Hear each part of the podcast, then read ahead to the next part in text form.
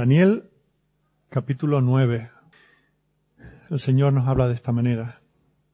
En el año primero de Darío, hijo de Asuero, de la nación de los Medos, que vino a ser rey sobre el reino de los Caldeos, en el año primero de su reinado, yo, Daniel, miré atentamente en los libros el número de los años de que habló Jehová al profeta Jeremías, que habían de cumplirse las desolaciones de Jerusalén en setenta años y volví mi rostro a Dios el Señor, buscándole en oración y ruego, en ayuno, silicio y ceniza. Y oré a Jehová mi Dios, e hice confesión, diciendo, Ahora, Señor, Dios grande, digno de ser temido, que guardas el pacto y la misericordia con los que te aman y guardan tus mandamientos. Hemos pecado, hemos cometido iniquidad, hemos hecho impíamente, y hemos sido rebeldes, y nos hemos apartado de tus mandamientos y de tus ordenanzas. No hemos obedecido a tus siervos los profetas, que en tu nombre hablaron a nuestros reyes, a nuestros príncipes, a nuestros padres y a todo el pueblo de la tierra. Tuya es, Señor, la justicia, y nuestra la confusión de rostro, como en el día de hoy lleva todo hombre de Judá, los moradores de Jerusalén y todo Israel, los de cerca y los de lejos, en todas las tierras a donde los has echado a causa de su rebelión con que se rebelaron contra ti. Oh Jehová, nuestra es la confusión de rostro, de nuestros reyes, de nuestros príncipes y de nuestros padres, porque contra ti pecamos.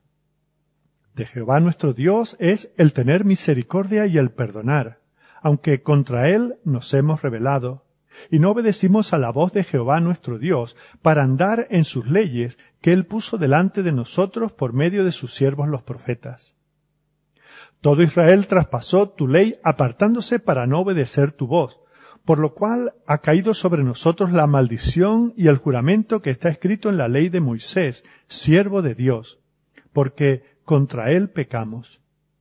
Y Él ha cumplido la palabra que habló contra nosotros y contra nuestros jefes que nos gobernaron, trayendo sobre nosotros tan grande mal, pues nunca fue hecho debajo del cielo nada semejante a lo que se ha hecho contra Jerusalén.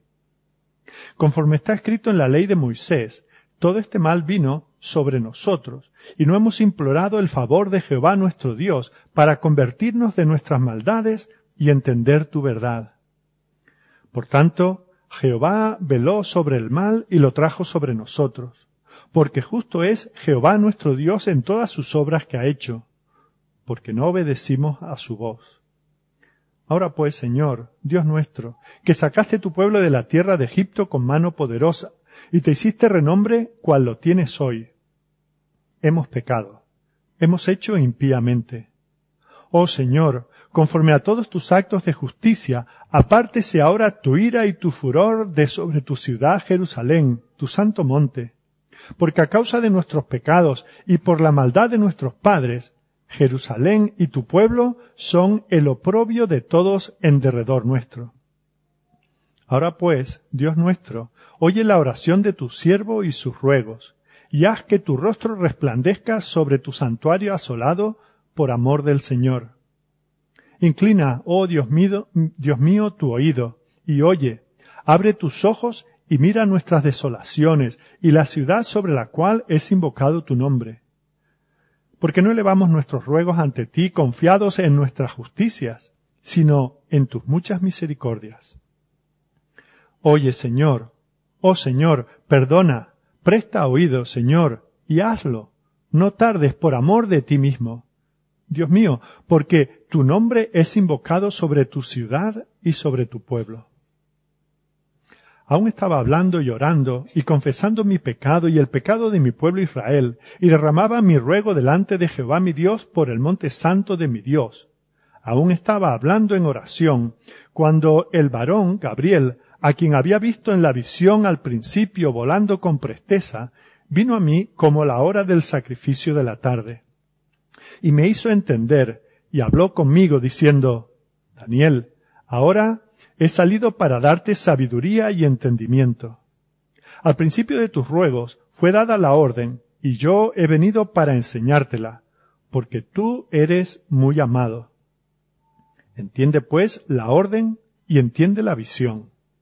Setenta semanas están determinadas sobre tu pueblo y sobre tu santa ciudad, para terminar la prevaricación y poner fin al pecado y espiar la iniquidad, para traer la justicia perdurable y sellar la visión y la profecía y ungir al santo de los santos. Sabe, pues, y entiende, que desde la salida de la orden para restaurar y edificar a Jerusalén hasta el Mesías príncipe, habrá siete semanas, y sesenta y dos semanas se volverá a edificar la plaza y el muro en tiempos angustiosos. Y después de las sesenta y dos semanas se quitará la vida al Mesías, mas no por sí. Y el pueblo de un príncipe que ha de venir destruirá la ciudad y el santuario. Y su fin será con inundación, y hasta el fin de la guerra durarán las devastaciones y por otra semana confirmará el pacto con muchos. A la mitad de la semana hará cesar el sacrificio y la ofrenda. Después, con la muchedumbre de las abominaciones, vendrá el desolador, hasta que venga la consumación, y lo que está determinado se derrame sobre el desolador. Amén.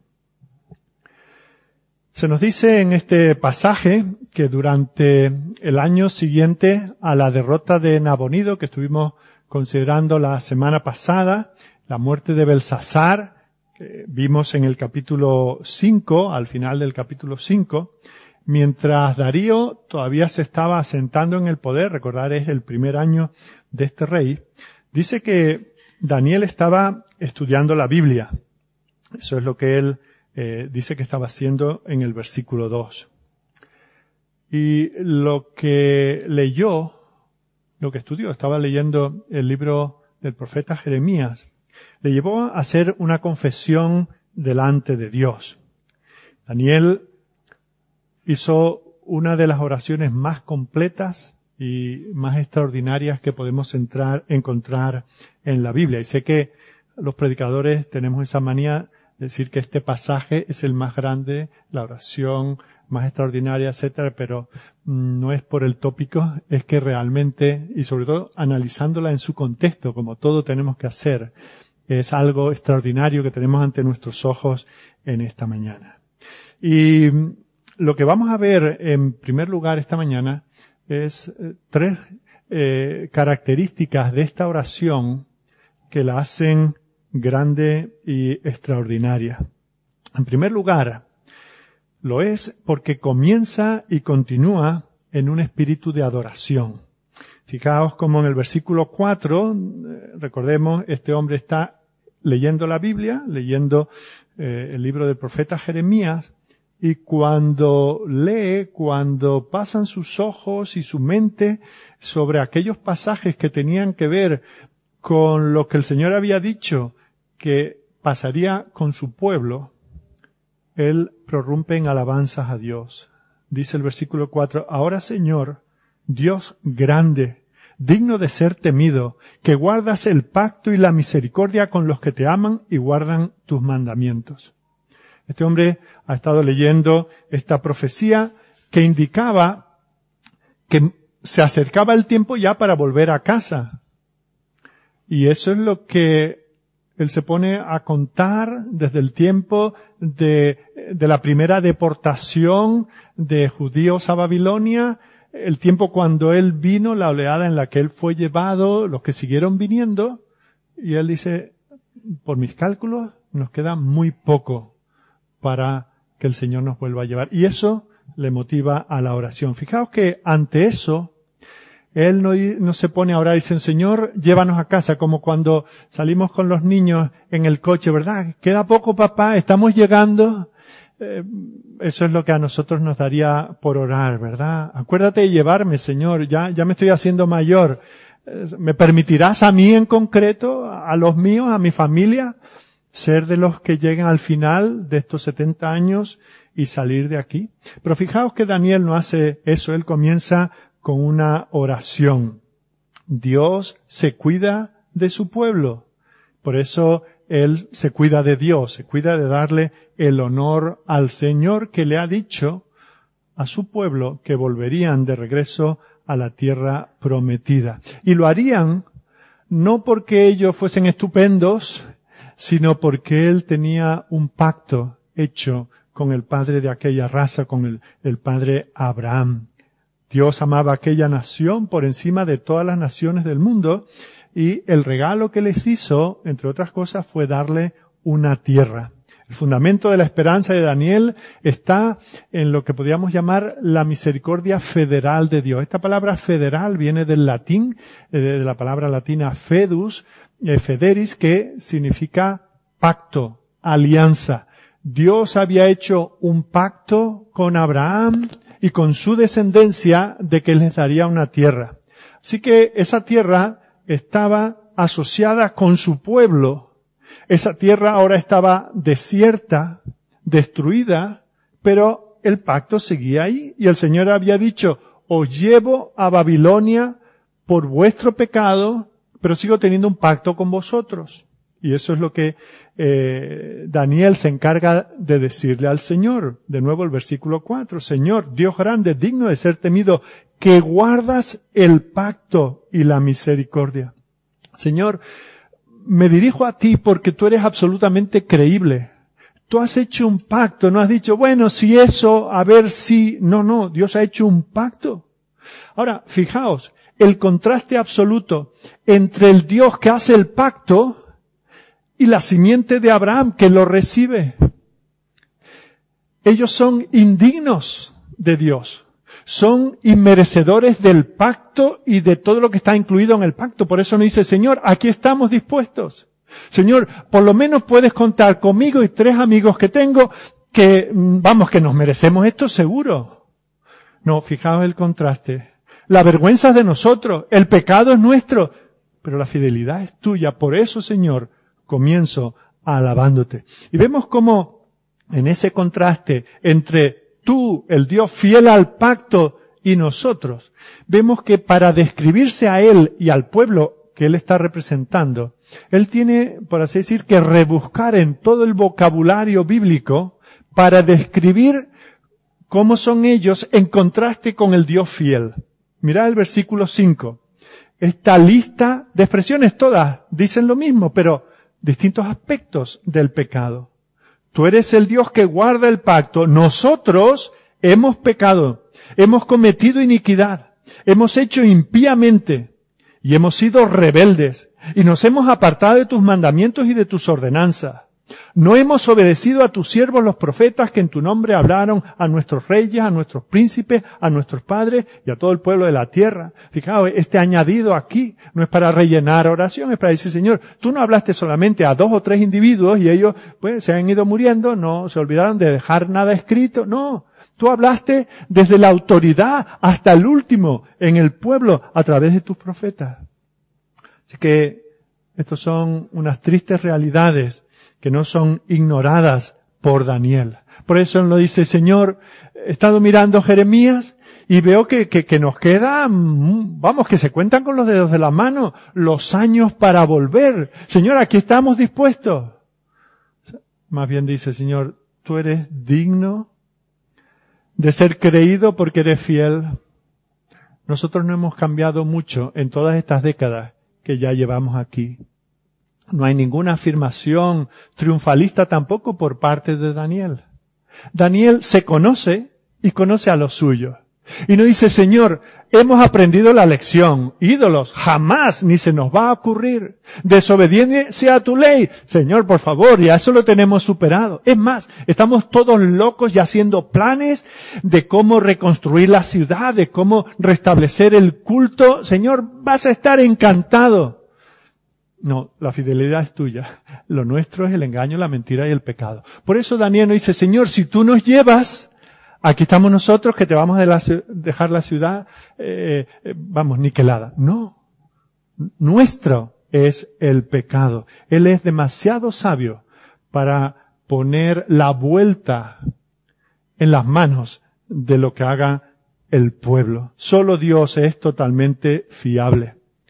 Él sabe que su pueblo durante generaciones habían estado adorando a becerros y a habían perseguido a los profetas de Dios, habían rechazado su palabra. Eso sí, luego le habían hecho grandes sepulcros una vez que los ridiculizaron, los encarcelaron y hasta los mataron. Luego sobre sus tumbas decían, aquí hubo un gran profeta de Dios. Si están en el exilio, es por causa de su pecado. La situación es un poco cuando nosotros le decíamos a nuestros niños, tenía un mal comportamiento, ve a tu habitación y no salgas hasta que hayas cambiado de actitud. Y el niño tardaba en salir. No porque no quisiera, sino porque él mismo sabía que su actitud, su corazón no había cambiado. Si volver depende de un cambio, se tiene que ver el cambio. Y claro, Daniel mira atrás. Ya son casi todas las décadas que el Señor ha dicho que van a estar allí, ya se han cumplido. Pero él mira a su pueblo, no a los babilonios, él mira a su pueblo. Y dice, Señor, sabemos que tú eres fiel. De nosotros no podemos decir lo mismo. Por eso su oración está llena de alabanza al Señor. Señor, tú eres fiel y tienes todo el derecho a tratarnos de esta manera. La esperanza que él tiene está solamente en el Señor. Esto nos habla de los peligros de la desobediencia, algo que Daniel ha entendido. Así que Daniel no puede estar según lee. A veces nosotros leemos la palabra y solo nos motiva a, a, reír, a cantar, a, a ser felices. Y vemos cómo este hombre está en tal situación, es tan consciente de la naturaleza del hombre, que dice, la verdad es que no tengo ganas de decir, Señor, Señor, dos años más y volvemos a Jerusalén. Así que mantiene la distancia con el Señor. Y toda su oración justifica los caminos del Señor. No dice, Señor, perdona, tú eres Dios, pero te has pasado un poco. 70 años son muchos años. Eh, nuestros padres tuvieron 40 en el desierto, se renovó aquella generación y ya entraron en la tierra prometida. A nosotros nos das casi el doble en esta tierra maldita. Él se da cuenta de que ni 40 años cambiaron a Israel en el desierto, ni 70 lo cambiaron tampoco en Babilonia. Por eso, fijaos que eh, es tal la diferencia que él ve entre la fidelidad de Dios y la respuesta del hombre a esa fidelidad, que, que ni siquiera se identifica no dice nuestro Dios hasta el versículo 9. Hasta el versículo 16 no se atreve a pedir nada. Y la primera petición concreta en el 17, fijaos, lo único que dice, Señor, atiende, Señor, escucha. Ahora pues, Dios nuestro, oye. Haz que tu rostro resplandezca. Versículo 18, inclina, oh Dios mío, tu oído y oye, y abre tus ojos y mira. O sea que lo único que él está pidiendo, por lo único que está interesado, es por tener la audiencia de Dios. Porque el pecado de su pueblo le ha llevado a perder los derechos que como pueblo habían recibido por el pacto de Dios. Señor, si, si nos escuchas es por tu pura misericordia, porque por nosotros no hay, por nuestra parte no hay ningún derecho. Un tiempo antes de eso, el profeta Amós había tenido una, bueno, no una visión, había visto literalmente langostas viniendo como nubes a, destruir la tierra. Imaginaos, esto no es una visión, esto es una realidad. Se asoma y ve las nubes oscuras y, y, empiezan a venir las primeras langostas. ¿Y qué es lo que hace? En Amós 7.2 dice, Señor Jehová, perdona ahora. ¿Quién levantará a Jacob porque es pequeño? ¿Qué habríamos orado nosotros en esa situación? Señor, las langostas, Señor, impídelo, Señor, que sople el viento para allá, que venga la borrasca del otro lado y se las lleve. Amós sabe que si vienen las langostas, son enviadas por Dios como parte de su juicio.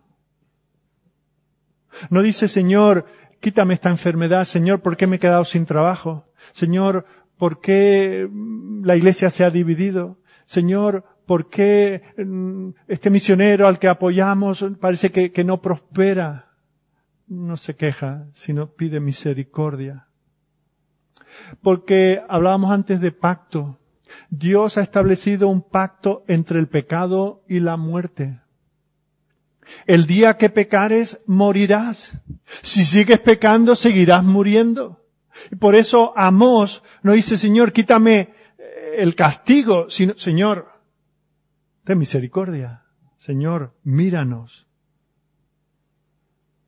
Y nosotros muchas veces queremos que el Señor nos quite el síntoma sin preocuparnos del origen de la enfermedad.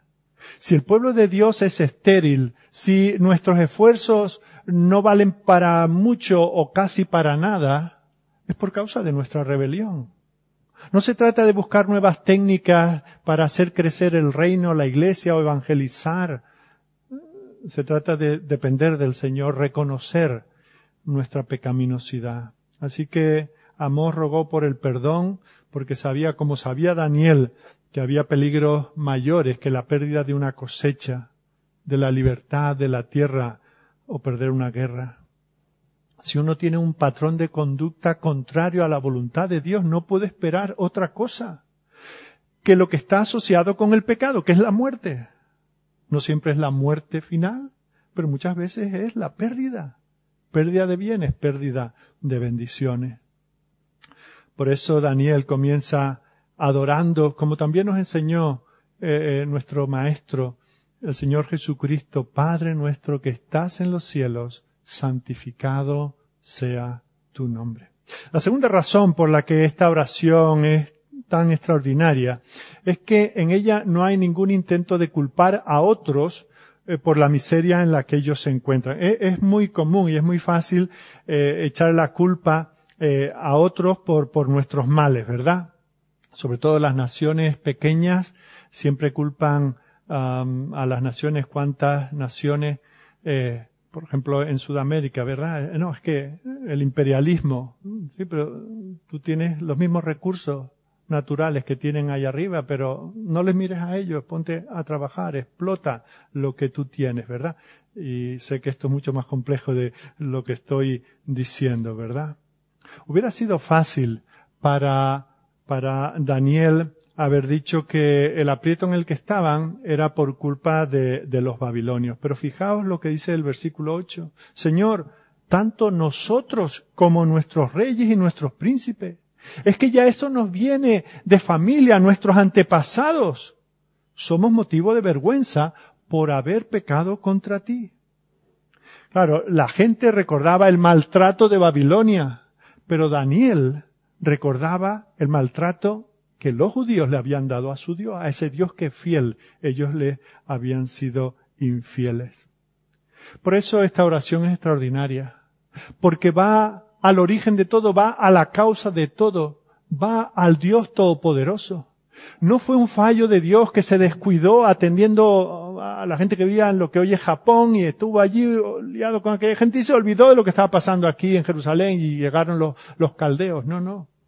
Esto viene de tu mano, Señor. Hemos pecado y por eso hemos traído sobre nosotros este juicio divino más que merecido. Dios había enviado tantos profetas y ellos los habían rechazado. ¿Cuánto nos gusta a nosotros echar la culpa a los demás?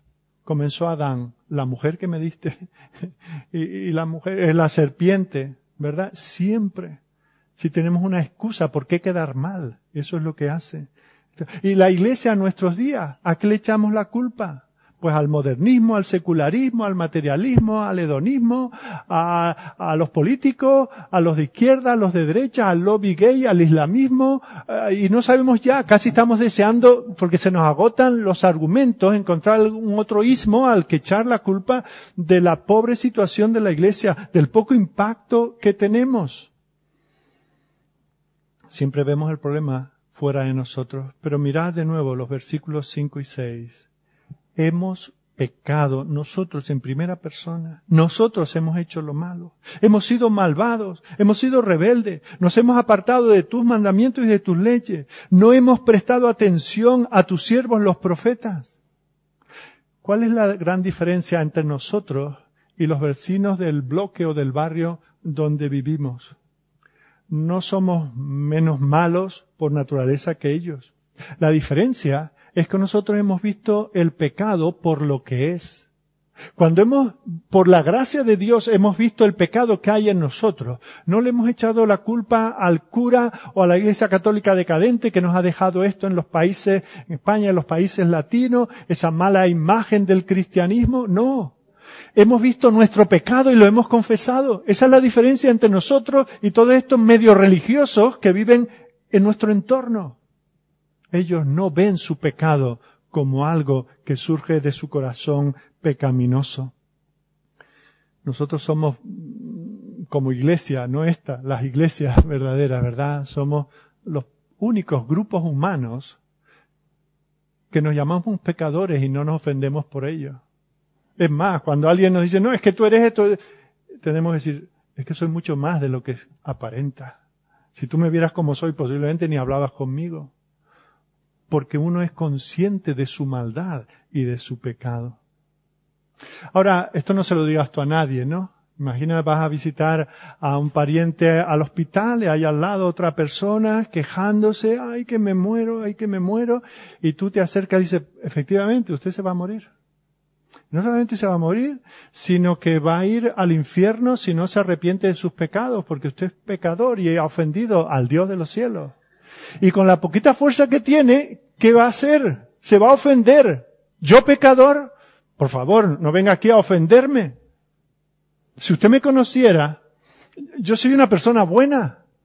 No me llame usted pecador.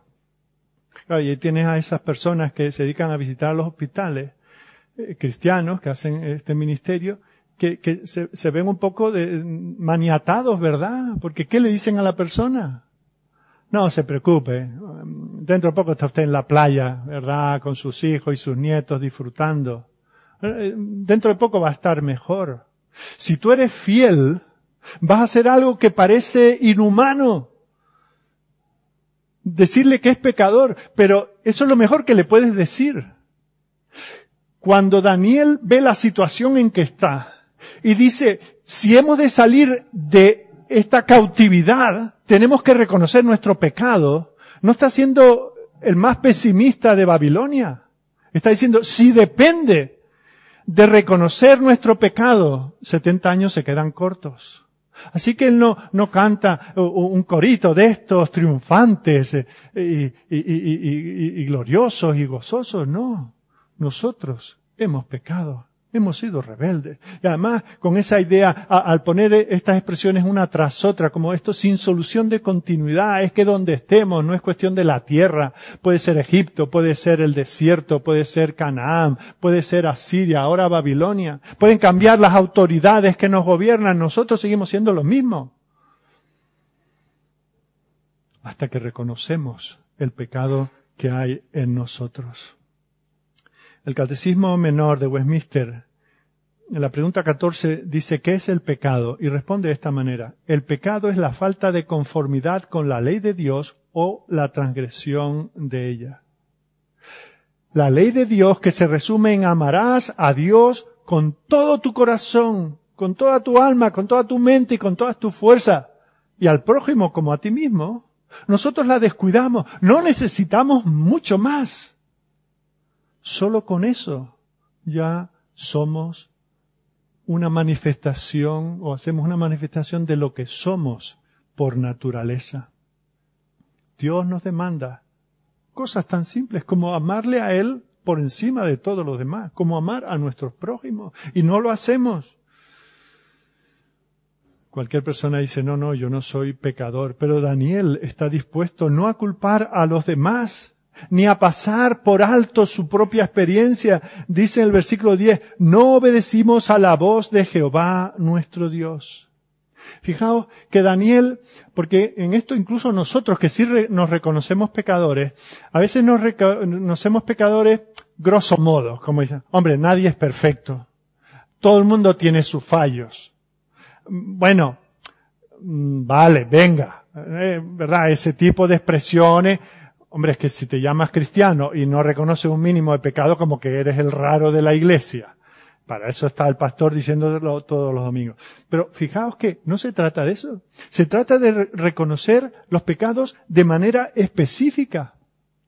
¿Por qué lloró Pedro amargamente la, noche anterior a la crucifixión? Porque, Señor, la verdad es que a veces soy un poco perezoso, a veces voy al culto sin ganas, a veces no sé qué. No, lloró amargamente por un pecado concreto. Había negado a este Señor que es fiel.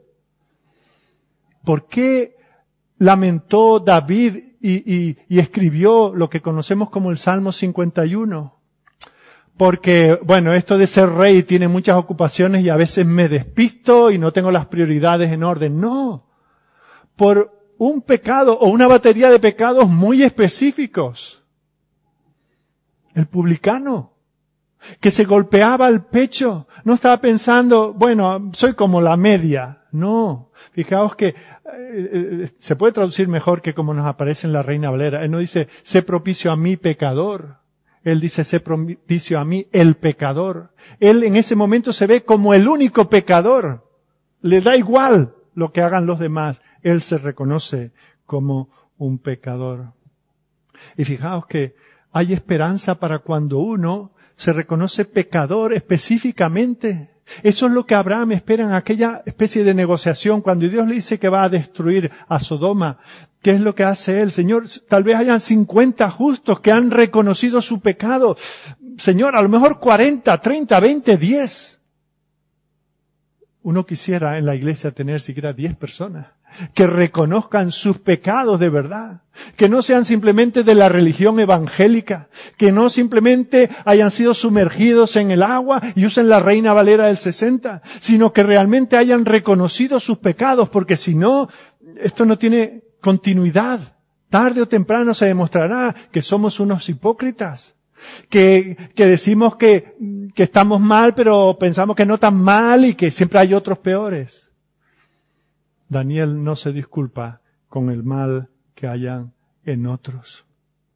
Reconoce que es un siervo inútil, que habiendo recibido tantos beneficios del Señor no ha estado a la altura de lo que el Señor espera. Daniel, que ha mostrado perdón a Nabucodonosor, hablando con él, que ha también mostrado o mostrará aún eh, perdón a Darío, sabe que si él tiene este concepto del perdón es porque hay un Dios que ha puesto ese concepto en su corazón y por eso clama al Señor. Señor, ten misericordia. En tercer lugar, esta oración es tan extraordinaria porque el interés de Daniel está en el nombre y en la gloria del Señor. Mirad el punto culminante de la oración, versículos 16, 18 y 19. En estos versículos, Ah, eh, eh, aparece el pronombre posesivo tú en seis ocasiones. Dice, apártese ahora, versículo 16, apártese ahora tu ira y tu furor. Bueno, esos son dos más, serían ocho, pero a lo que quiero llegar, dice, apártese tu ira y tu furor de sobre tu ciudad Jerusalén. Más específicamente, versículo 18, abre tus ojos y mira nuestros lugares desolados y la ciudad sobre la cual es invocado tu nombre. Versículo 19. No tardes por amor de ti mismo, Dios mío, porque tu nombre es invocado sobre tu ciudad y sobre tu pueblo. Fijaos, ¿por qué está orando? ¿Qué es lo que le motiva a Daniel? Señor, ¿estamos hartos de Babilonia? Todos los días tentados a comer la comida de ellos, a tener que ocultarnos para que no nos vean no adorando a las estatuas que levantan. No, Él está preocupado, concernido con el nombre, la gloria del Señor. De nuevo el versículo 19, porque tu nombre es invocado sobre tu ciudad y sobre tu pueblo. Ese nombre que está por encima de todos los nombres en la tierra es la reputación. El nombre de una persona es su reputación. Decimos, el doctor tal, ese es buenísimo. Solo decir doctor tal y enseguida pensamos en las operaciones que ha hecho, la gente que ha sanado, cuántos están por ahí recuperados. Ahora, ese nombre puede ser manchado por una falsa noticia, por una calumnia que alguien hace. Ahora, el problema aquí no era una calumnia, era una realidad. No sé si habéis visto fotos de, de catástrofes estas aéreas. Lo primero que hacen después de evacuar a los accidentados es con pintura tapar el nombre de la compañía. ¿Quién quiere que aparezca por cualquier sitio? O que se vea en el aeropuerto otro avión que despega, que vea que esa compañía tiene un avión allí estrellado. Nadie. Porque el nombre, la reputación de la compañía está hecha a pedazos. Por eso lo ocultan. Los jugadores, eh, cuando salen en la segunda parte de un campo de fútbol, que traen con ropa nueva, porque este equipo no se puede permitir que su escudo esté manchado por el barro, y por eso tratan de, de que eso no se vea, da mala imagen. Y ahora Daniel dice, Señor, nosotros tenemos tu equipaje, el escudo, las bandas, las estrellas de los campeonatos y tal, pero esto está que da asco, esto huele, esto tiene mala presencia.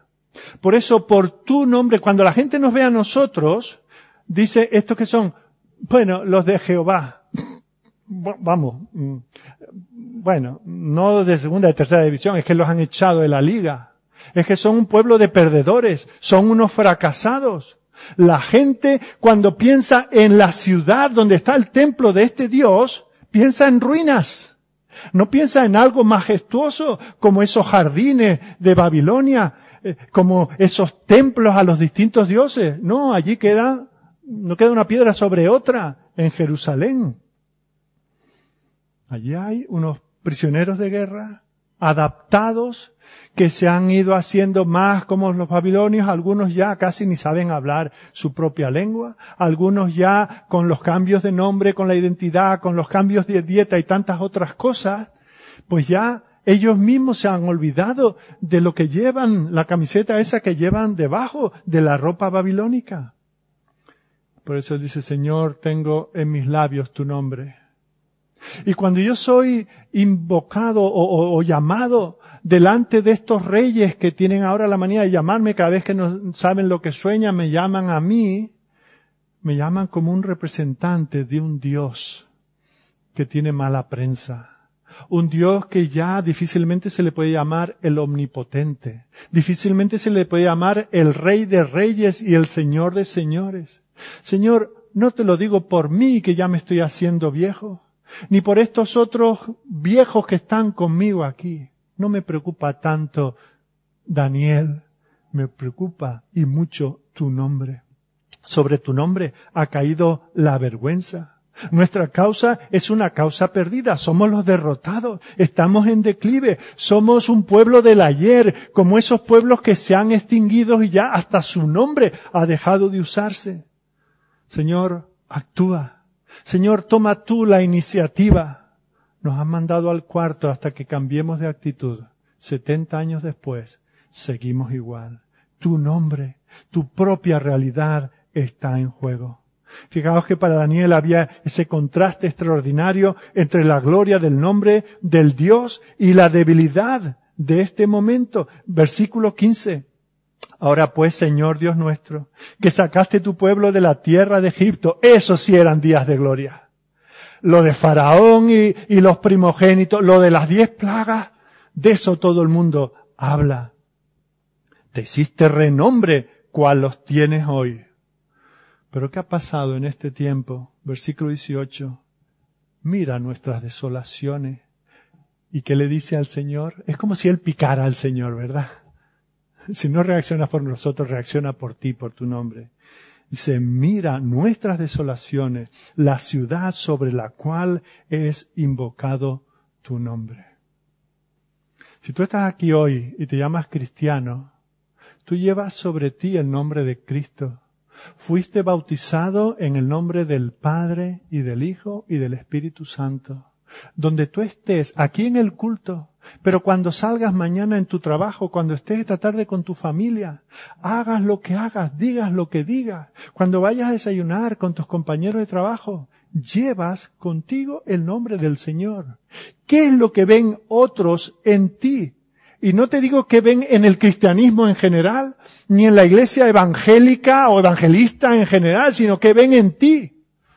Eso es lo que te tiene que preocupar. Eso es lo que preocupaba a Daniel. Señores, que cuando nos ven, nos ven indignos de ti. ¿Qué pasa con el nombre de Dios en nuestros tiempos? ¿Es un nombre que permanece o es un nombre desolado? Así que vemos porque es extraordinaria la oración de Daniel. Comienza y continúa con adoración. No hay un intento por echarle la culpa a otros. Y vemos como tiene un interés apasionado por el honor del nombre de Dios. Pero hay alguna cosa más que tenemos que considerar sobre esta eh, oración y es la ocasión en que fue elevada. ¿Por qué justo en este momento Daniel hace esta oración? ¿Qué es lo que le llevó a orar? El que recientemente, hacía pocos días o semanas, había muerto Belsasar y había mm, muerto mucha gente con la invasión de los medos y los persas. Eso fue lo que le motivó. Señor, estamos en una inestabilidad. Vale que, que estamos aquí, pero Señor, mm, un poco que al menos socialmente, políticamente haya estabilidad. No, eso no es lo que le motivó a orar. Lo que le llevó a orar fue la lectura y el estudio de la palabra de Dios, de las escrituras. Daniel estaba leyendo, mirad lo que dice el versículo 2, en el año primero de su reinado, de, Darío, eh, yo Daniel miré atentamente, miré atentamente, no dijo, ah, allí tengo la Biblia, no, miré atentamente, escudriñé en los libros el número de los años de que habló Jehová al profeta Jeremías. Él había sido contemporáneo, eh, en parte, de, de Jeremías. Posiblemente sus padres cuando él era pequeño iban a escuchar cuando el profeta Jeremías arengaba al pueblo.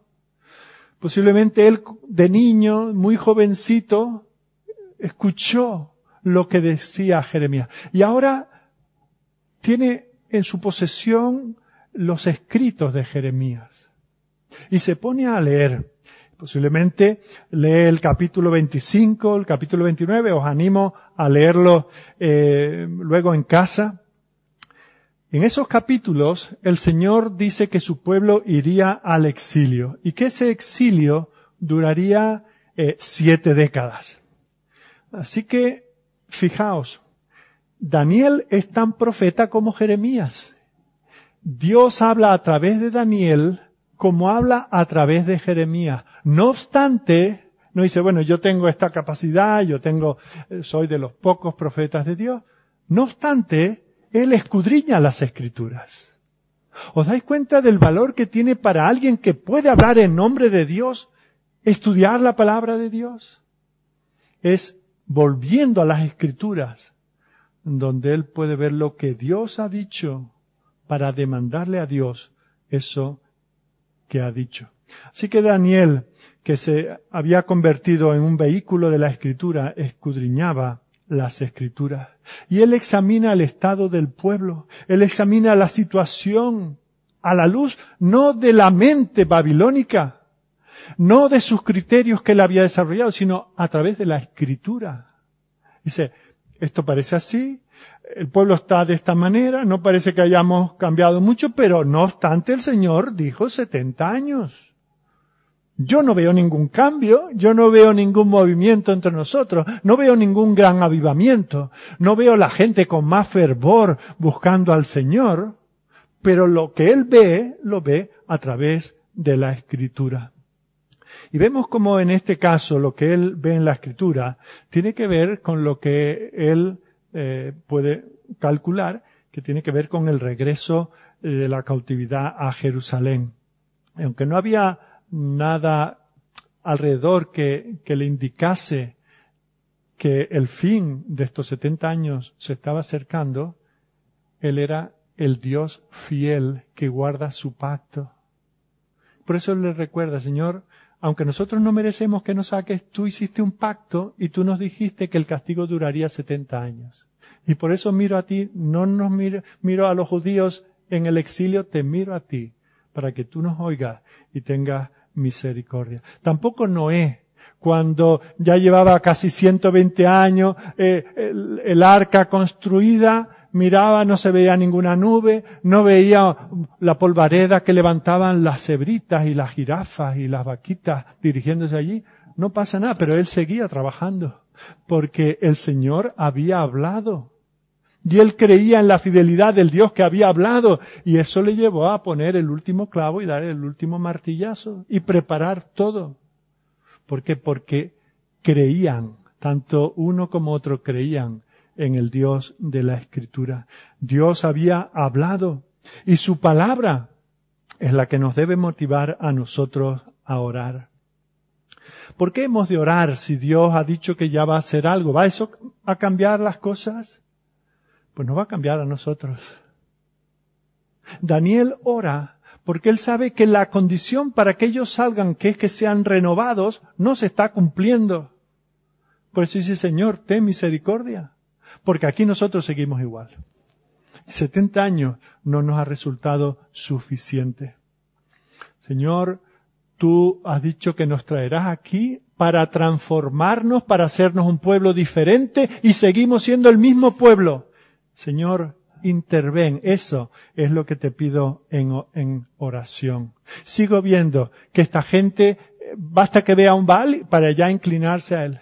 Vayan, basta que vean a alguien que se mantiene en la rectitud de tu palabra, que cita un pasaje aquí y otro allá y enseguida dice, no me vengas con las escrituras.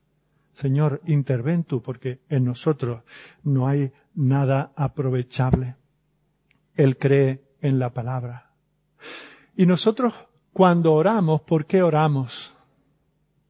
Nos solemos detener en detalles como un uñero que nos ha salido o un problema que tenemos en la espalda, sin mirar las grandes cosas que el Señor nos ha prometido.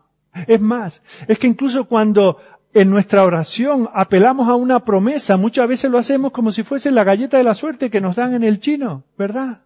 Tomamos medio salmo, la mitad de un versículo, tres palabras, y con eso hacemos toda una teología nos imaginamos una promesa que el Señor no ha hecho y no miramos el contexto. Daniel no dice 70, dice 70 y yo me pongo a contar, no, mira en su contexto.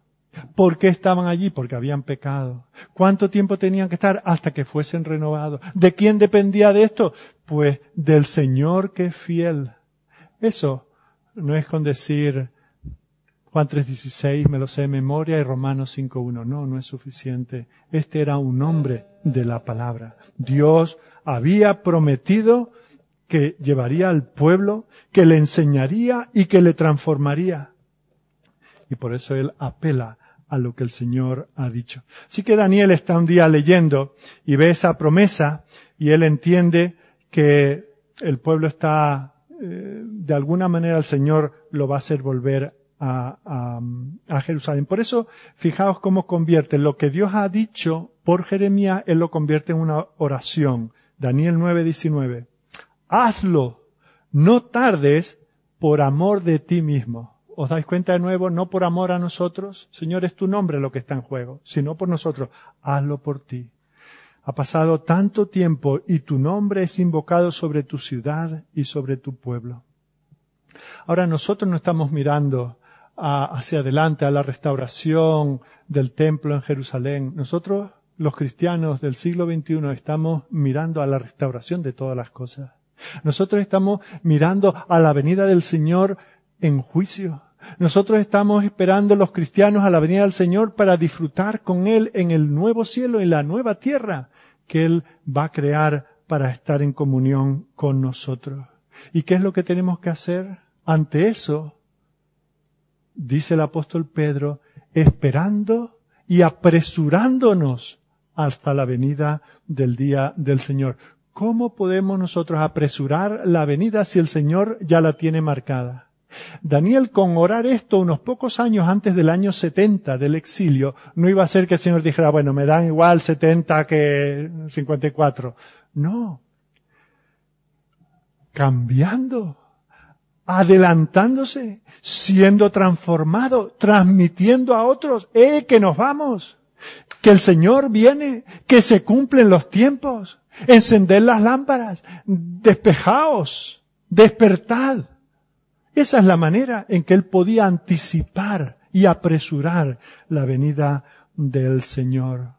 Si me ha dicho mi Padre, ve a la habitación y no salgas hasta que cambies yo apresuro la venida cambiando. O saliendo diciendo, papá, lo intento, pero no puedo. Cámbiame tú. Transfórmame, perdóname, hazme una nueva criatura, porque si no, va a ser cadena perpetua en mi habitación. cadena perpetua en Babilonia. Vemos como nosotros también podemos adelantar la venida del Señor, cumpliendo su palabra, presentando una defensa como este apologista del que estuvimos viendo esta mañana, de una, una defensa razonada de la fe que el Señor nos ha dado. Adelantamos la venida siendo cristianos coherentes, siendo maridos que aman a sus esposas, esposas que se someten a sus maridos como al Señor, hijos que obedecen a sus padres, siervos que obedecen a sus siervos, a, sus amos. Así es como nosotros apresuramos la venida del Señor, arrepintiéndonos cuando hemos caído en el pecado. Si somos cristianos coherentes, entonces estaremos acelerando la venida del Señor. Tenemos que apresurarnos porque hemos comido mucho tiempo de hoy. Pero eh, tenemos que hay una segunda parte de, del capítulo que sé que va a ser un poquito más largo, pero no podemos dejar para otro día. Este capítulo tiene dos partes bien claras, pero están tan relacionadas la una con la otra que no podemos eh, dejarlo para otro día porque aquí no se va a dar una clase de, escatología que nada tiene que ver con lo que motivó a, a Daniel a orar, sino que esto es consecuencia de aquello. La respuesta que el Señor da es a la oración, a esta oración y no a otra que hace Daniel. No sabemos cuánto tiempo estuvo orando Daniel, sí sabemos que, que de, todavía en el versículo 21 nos dice que llegó la noche y todavía él estaba orando a la hora del sacrificio de la tarde. Y la oración fue interrumpida porque el Señor envió a un ángel, envió a Gabriel para decirle que desde el primer momento que él empezó a orar, ya el Señor había dado órdenes para darle respuesta. Y la respuesta viene a través de, del ángel, de alguna manera como se ligera.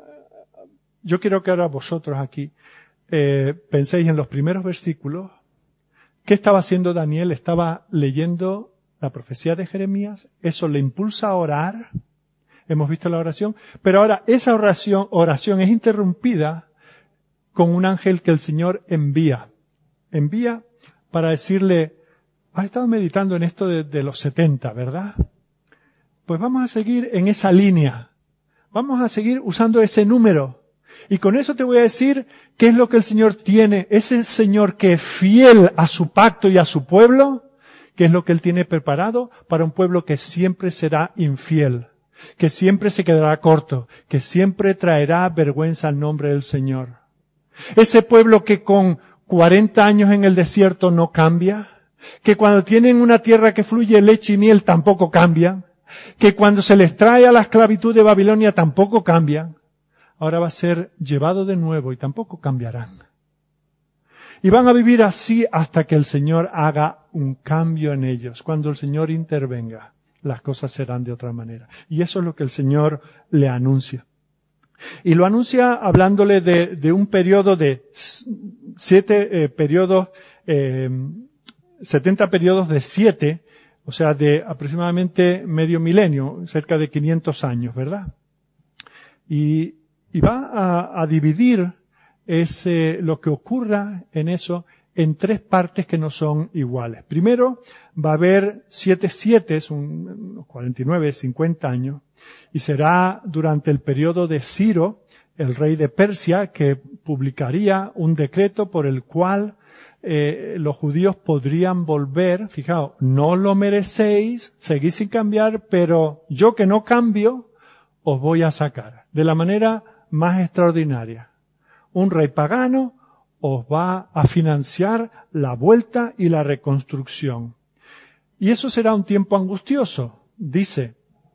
Y eso eh, lo vemos en el versículo 25. Sabe pues y entiende que desde la salida de la orden para restaurar y edificar a Jerusalén hasta el Mesías príncipe habrá siete semanas. Ese primer periodo, esos tiempos angustiosos, sabemos que la reconstrucción, fijaos, tampoco fue, ah, venga, todos como en esas películas que todos levantan el granero cantando sublime gracia y todos se prestan las cosas y las mujeres hacen limonada. No, era difícil. Tenían sus casas artesonadas y sus lujos y todavía la casa del Señor seguía allí eh, con escombros por todos sitios tiempos en que los enemigos también les intentarían desanimar para la construcción. Luego hay un segundo tiempo, ¿verdad? Eh, un periodo de 62 siete, ¿verdad? Eh, dice esas 62 semanas, 434 años, se hace eh, las matemáticas. Y dice que eso sería, eso sería un periodo de silencio. Gabriel no sería enviado por el Señor a hombres como Daniel. Dios no hablaría durante ese periodo. Y ese silencio se rompería cuando viniese el siguiente profeta. Y nosotros sabemos que ese fue Juan el Bautista. O sea que hasta ese tiempo duró ese segundo periodo desigual de esas otras semanas. Y finalmente habría otro periodo de siete, versículo 26. Después de las sesenta y dos semanas se quitará la vida al Mesías, mas no por sí. Y el pueblo de un príncipe que ha de venir destruirá la ciudad y el santuario y su fin será con inundación, y hasta el fin de la guerra durarán las devastaciones. Y por otra semana confirmará el pacto con muchos. A la mitad de la semana hará cesar el sacrificio y la ofrenda. Después, con la muchedumbre de las abominaciones vendrá el desolador, hasta que venga la consumación y lo que está determinado se derrame sobre la desolación. Fijaos que se anuncia que en ese último periodo ocurrirían los mayores acontecimientos de la historia de la humanidad. ¿Cuáles son? Bueno, dos. Primero, se quitará la vida al Mesías. El Mesías clamaría, Dios mío, Dios mío, ¿por qué me has desamparado? Para poder amparar a gente tan infiel como el pueblo de Israel o como tú o como yo. Sería un tiempo en que la ciudad se quedaría, bueno, por cierto dice no por sí, o sea, sería muerto no porque hubiese eh, hecho méritos para que lo matasen, era morir por otro, era una muerte vicaria. Y esa muerte traería el final de los sacrificios. Ya no serían necesarios los sacrificios levíticos. Por eso dice el 27, hará cesar el sacrificio y la, y la ofrenda. ¿Por qué? Porque el Señor haría un nuevo pacto con muchos. Ese es el nuevo pacto en Jesucristo. Porque el otro lo hemos quebrantado una y otra vez. Y el Señor ya había prometido por distintos profetas que haría un nuevo pacto, dando el Espíritu a nuestros corazones, haciéndonos conocer la verdad, llevándonos a un auténtico arrepentimiento, haciéndonos nuevas criaturas. Porque por nosotros no hay manera de que lo podamos hacer.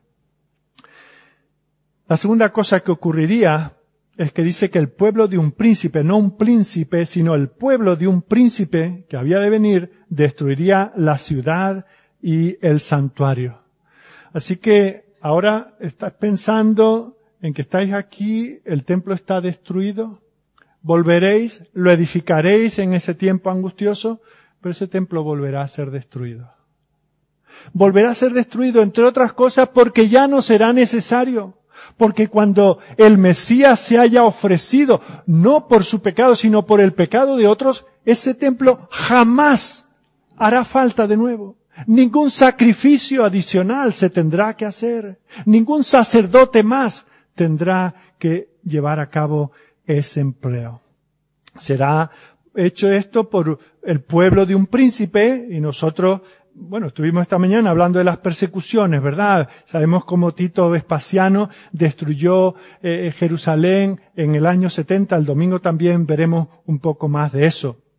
Fijaos de nuevo el versículo 27. Después con la muchedumbre de las abominaciones vendrá el desolador o vendrá lo desolado, que así es como tal vez se debería traducir esta expresión, hasta que venga la consumación y lo que está determinado se derrame sobre el desolador o lo desolado.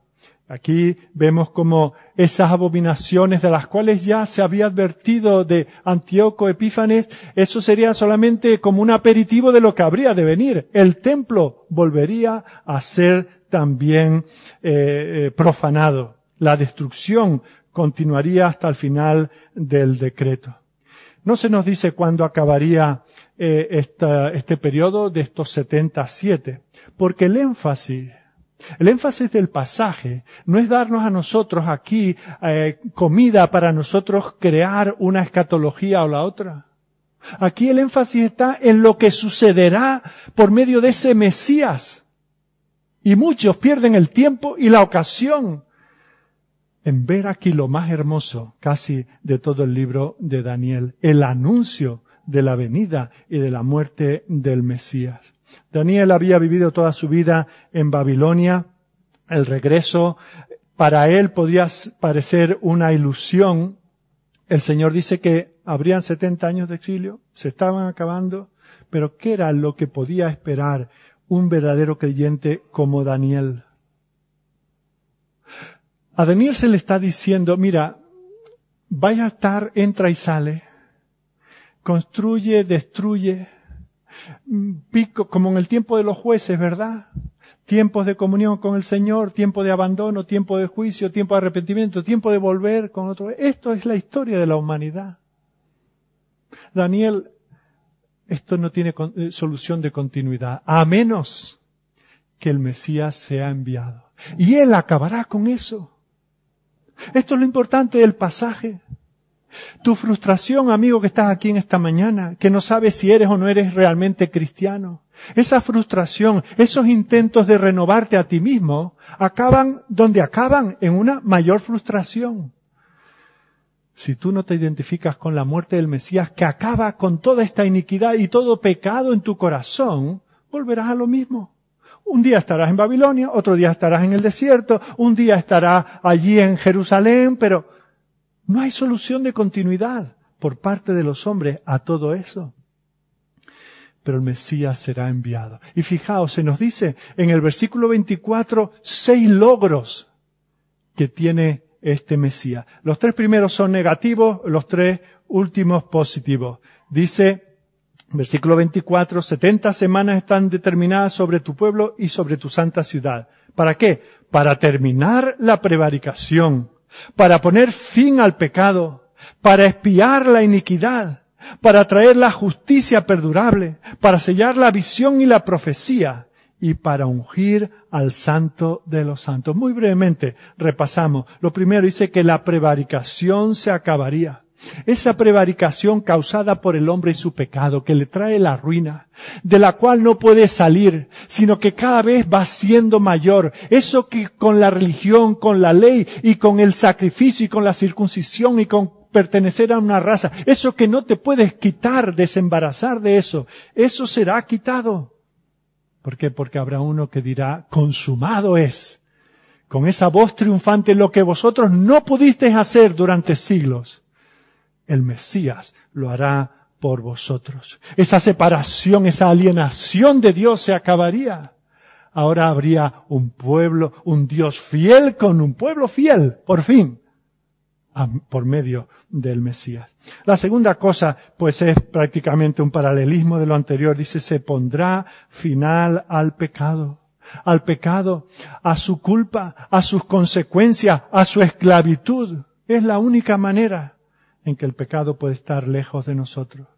En tercer lugar dice, se espiará la iniquidad por medio del sacrificio del Mesías. Por eso ya no hace falta templo. Por eso ya no hace falta líneas sacerdotales. Por eso no hace falta ya más ovejas ni más bueyes. Porque se habrá logrado el final del pecado. El poder del pecado no se enseñoreará de vosotros. No por vuestras actitudes, no por vuestra intento de autotransformación, sino por lo que otro determinado el Mesías hará por vosotros. O sea que esa es la parte negativa. Pero fijaos lo que Dios hace en nosotros. No nos quita el pecado y nos deja como una tabla rasa. Bueno, ahora empezar de nuevo. No, no. Nos da toda la justicia de Cristo. Justificados pues por la fe tenemos paz para con Dios por medio de nuestro Señor Jesucristo. Y aquí no se está hablando de justicia social, sino de la justicia que Dios demanda de nosotros. Esa justicia que Lutero hace 500 años comprendió, que no se trataba de la justicia punitiva, sino de la justicia que Dios nos concede, la que Él demanda, ese estándar inalcanzable, pero que Dios ha descendido a darnos por medio de Jesucristo, esa justicia que el Señor nos demanda y que Él nos la da solamente en Jesucristo. El pecado es espiado, la justicia nos es concedida. Imaginaos que, que, yo espero que para vosotros esto sea tan dulce como para Daniel aquel día. Daniel que está mirando aquello, ve que pasan los años, se está llenando de arruga, ya, ya es casi un viejo. Y ahora dice Daniel, llegará un día en que la batalla espiritual habrá terminado. La justicia, Jehová, Siquenu, Jehová, justicia nuestra será una realidad en tu vida y en la de todo el pueblo del Señor. Quinto lugar, dice que la visión y la profecía serían selladas y completadas. Hasta ahí el Señor seguía enviando profetas que representaban al Señor y hablaban, Él les daba por medio de sueños y visiones, les daba palabra, pero llegaría un día en que ya el propio verbo descendería y estaría entre nosotros y veríamos su gloria. Y ya no necesitaríamos más profetas que el profeta con mayúscula, la palabra, el verbo de Dios, habitando entre nosotros. Y finalmente hay aquí una referencia a la unción de, del Mesías por el Espíritu de Dios. Dice que el santo de los santos sería ungido. Así que desde la prometida aparición del Mesías, las buenas noticias de su llegada llegaron allí a Babilonia aquel día y fueron transmitidas aquellos 500 años y los 2000 siguientes que hemos estado nosotros viviendo. Estas palabras de esperanza, estas palabras que te dicen y me dicen a nosotros, este mensaje que nosotros estamos proclamando a la sociedad que nos rodea. Sí, abuelita, se está usted muriendo y va a ir usted a la condenación, pero ha venido el Mesías para acabar con la iniquidad y con el pecado, para acabar con los sacrificios y las ofrendas. Este es el Evangelio que yo le ofrezco. Crean Jesucristo. Crean este Mesías. No se mire a usted. No mire a, a, las buenas cosas que usted seguramente habrá hecho a nivel humano, pero que no es moneda de cambio ante el juez del universo. Daniel, te envío a mi otro siervo Gabriel a traer paz a tu corazón. No se angustie tu corazón. Como tú bien has dicho, yo soy el Dios que guarda su pacto. No te preocupes tanto en que ahora vuelves a Jerusalén ten por seguro que Jerusalén viene a ti, que el rey de Jerusalén viene a esta tierra a terminar con todo este proceso en el que los humanos han fracasado y por eso la deidad tiene que entrar en la esfera de lo humano. Dios hacerse hombre para dar su vida por los hombres. Queridos hermanos, animaos con esto. Que el Señor os bendiga en este día, meditar en estas cosas, porque si esto nos deleita, todavía tenéis un problema espiritual. Oremos. Señor, qué gozo poder meditar en estos asuntos. Cuando vemos la situación del mundo que nos rodea, cuando vemos la situación de la iglesia y cuando vemos nuestros propios corazones, nos damos cuenta de que todavía tenemos que estar en esa habitación del castigo porque no hemos cambiado. Señor, algunos llevamos casi medio siglo, o incluso algunos más, Señor, tratando de quitarse el pecado de encima, sin poder hacerlo porque lo están haciendo en sus méritos. Y eso les trae desesperación y angustia. Padre, a quienes estén así, hazles mirar al Mesías que ya vino, al sacrificio que ya se realizó, a ese templo ese Dios hombre en el cual nosotros estamos, ese que puso su tabernáculo entre nosotros, ese que nos llama, ese que a quien llama no echa fuera por muy manchadas que traiga sus manos, sus ojos y sus corazones de pecado. Señor, a los que estamos disfrutando de estas cosas cada día, a los que volvemos a la escritura para alimentarnos de ella, Danos este gozo, danos este aliento, aunque estemos pasando por momentos difíciles. Señor, queremos dedicar el resto de este día a ti. Queremos, Señor, que esto no se olvide lo que hemos estado considerando en esta mañana con los quehaceres, con el ocio, con el descanso de este día, Señor, sino queremos incorporarlo hoy y mañana y la semana que viene y el resto del año y por todas nuestras vidas. Que volvamos aquí, Señor, que volvamos a esa Jerusalén que ha venido a este mundo, a ese templo que nos recibe con los brazos abiertos, que fue rajado de arriba abajo su velo para que nosotros tengamos que eh, un libre acceso, no ya por un sacerdocio humano falible, sino por aquel sumo sacerdote que nos llama y nos da entrada al lugar santísimo. A ti sea la gloria, Señor. Gracias porque eres un Dios fiel. Amén.